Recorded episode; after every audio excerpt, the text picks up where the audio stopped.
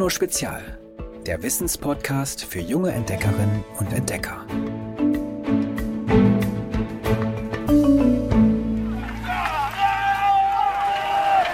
Valete. Hier geht es richtig heftig zu. Heute machen wir einen Abstecher zu den vielleicht gnadenlosesten Kämpfern der Geschichte, den Gladiatoren. Sie waren die Superstars im alten Rom.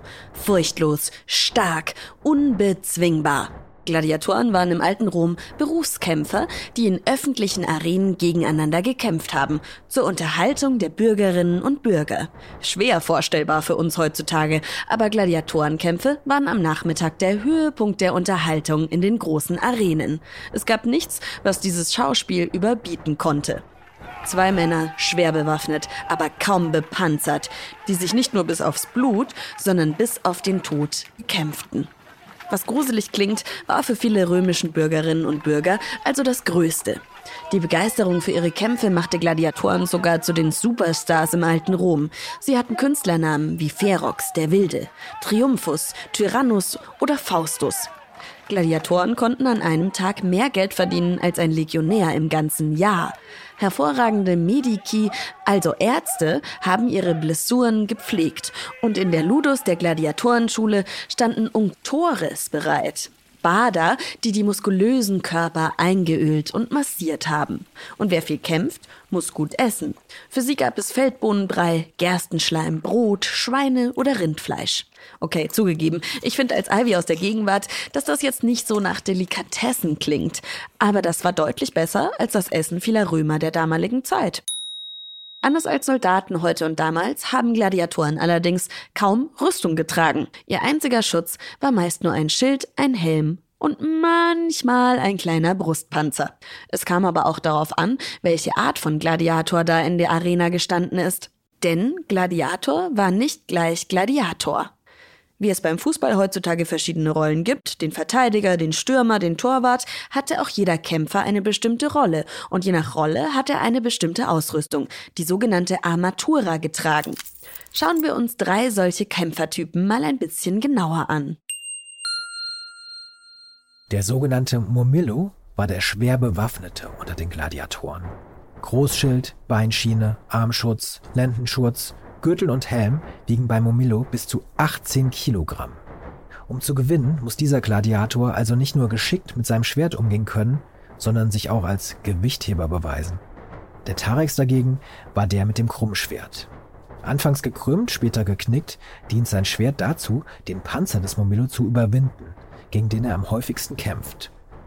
Leicht bewaffnet mit einem kleineren Schild ist der Tarex zwar beweglich, aber schlechter geschützt.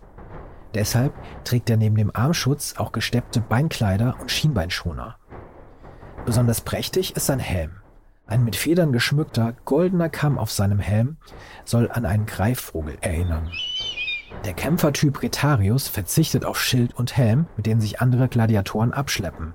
Sein einziger Schutz ein Metallschirm auf seiner Schulter. Bewaffnet mit Dreizack und einem großen Netz, mit dem er seine Gegner einfangen will, und bewaffnet mit seiner Schnelligkeit versucht er, seinen schwer bewaffneten Verfolger zu besiegen. Der Ritarius ist der einzige Gladiator, der sein Gesicht zeigt. Also ihr seht schon, die Gladiatoren konnten unterschiedlicher kaum sein. Der Wechsel von einer Armatura zu einer anderen war deshalb auch mindestens so ungewöhnlich, wie wenn in der Fußball-Bundesliga Torwart und Mittelstürmer die Positionen tauschen würden.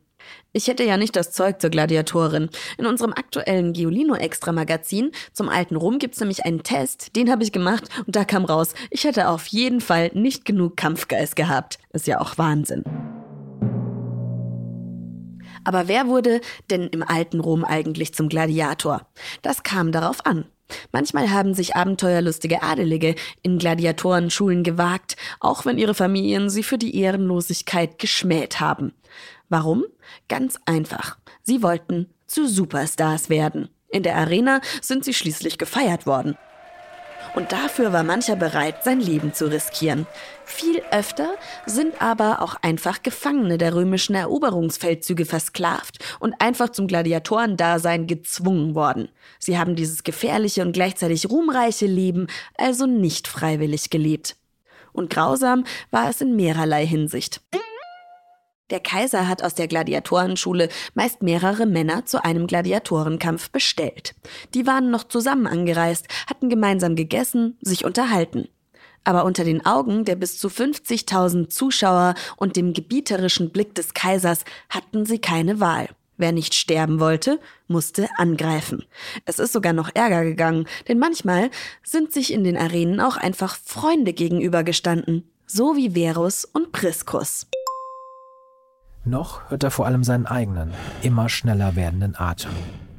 Das Tosen und Toben der Arena schirmt der Helm ab. Gleich wird er Verus dort kämpfen müssen, auf der neuen, der größten Bühne seiner Zeit, im Kolosseum in Rom. 50.000 Menschen hält es an dessen Eröffnungstagen im Jahr 80 nach Christus kaum mehr auf den Sitzen. Angekündigt ist einer der Höhepunkte, das Aufeinandertreffen von zwei der besten Gladiatoren des Imperiums. Wer sein Gegner sein wird? Verus weiß es noch nicht. Nur, dass den Verlierer nun der Tod erwartet. Schmetternde Fanfaren kündigen die Gladiatoren an. Verus spürt den weichen Sand der Arena unter seinen Füßen. Er blickt in das gewaltige Oval. Dann sieht er seinen Gegner. Und er starrt. Es ist Priscus. Ausgerechnet Priscus, sein Freund. Gemeinsam haben sie als Gefangene im Steinbruch die Blöcke gewuchtet, aus denen das ungeheure Amphitheater in Roms Mitte gebaut worden ist. Gemeinsam fochten sie auf der Gladiatorenschule nun also, genau in jenem Bauwerk, unter den Blicken des Kaisers Titus in der Ehrenloge, werden sie kämpfen auf Leben und Tod. Schon schrillt die Tibia, eine Pfeife, und der Kampf beginnt. Die Schilde krachen aufeinander, Schwert gegen Lanze. Die wenigsten halten mit schwerer Rüstung im tiefen Sand länger als fünf Minuten durch. Verus und Priscus aber liefern sich schon seit fast einer halben Stunde einen erbitterten Schlagabtausch. Das Publikum rast vor Begeisterung, schwenkt Tücher und fordert immer lauter die Missio, die Entlassung beider Gladiatoren. Der Kaiser aber verfügt Schilde weg. Er will die Entscheidung erzwingen. Verus und Priscus kämpfen mittlerweile mit bloßen Händen. Mal holt der eine, mal der andere zum entscheidenden Schlag aus. Trompeter und Hornisten übertönen kaum noch das Getöse auf den Rängen. Die Stimmung ist auf dem Höhepunkt. Da heben beide Gladiatoren schwitzend, blutend, am Ende ihrer Kräfte gleichzeitig den ausgestreckten Zeigefinger in die Höhe. Das Zeichen der Kapitulation. Sie geben die Entscheidung über ihr Leben aus der Hand. Was brüllt die Menge? Was entscheidet der Kaiser? Der Schiedsrichter blickt zur Ehrenloge und reißt dann zwei Arme in die Höhe. Einen von Verus und einen von Priscus. Ein Kampf, zwei Sieger. Kaiser Titus lässt Palmenwedel bringen und für jeden einen Holzstab als höchste Ehre. Verus und Priscus sind frei.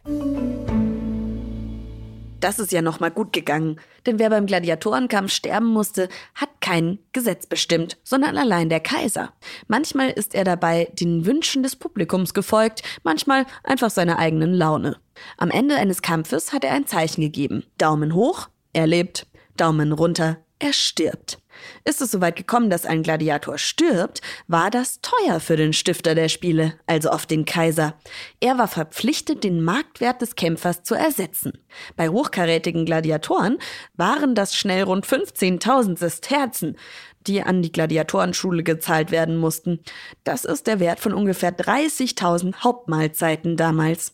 Und wenn viele Männer in der Arena gestorben sind, ist das tatsächlich nicht als besondere Grausamkeit des Veranstalters angesehen worden, sondern als Zeichen seiner Großzügigkeit. Denn wenn der Kaiser dem Publikum nachgegeben hatte, das nach einem Kampf lautstark den Tod eines Verlierers gefordert hatte, hat ihn das jedes Mal ein kleines Vermögen gekostet. Echt absurd, oder?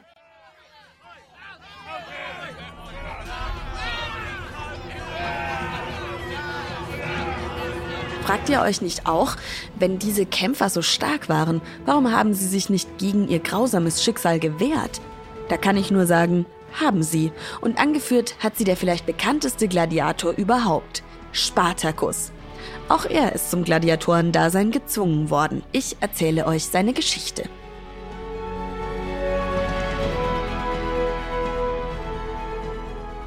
Spartacus kann nicht mehr.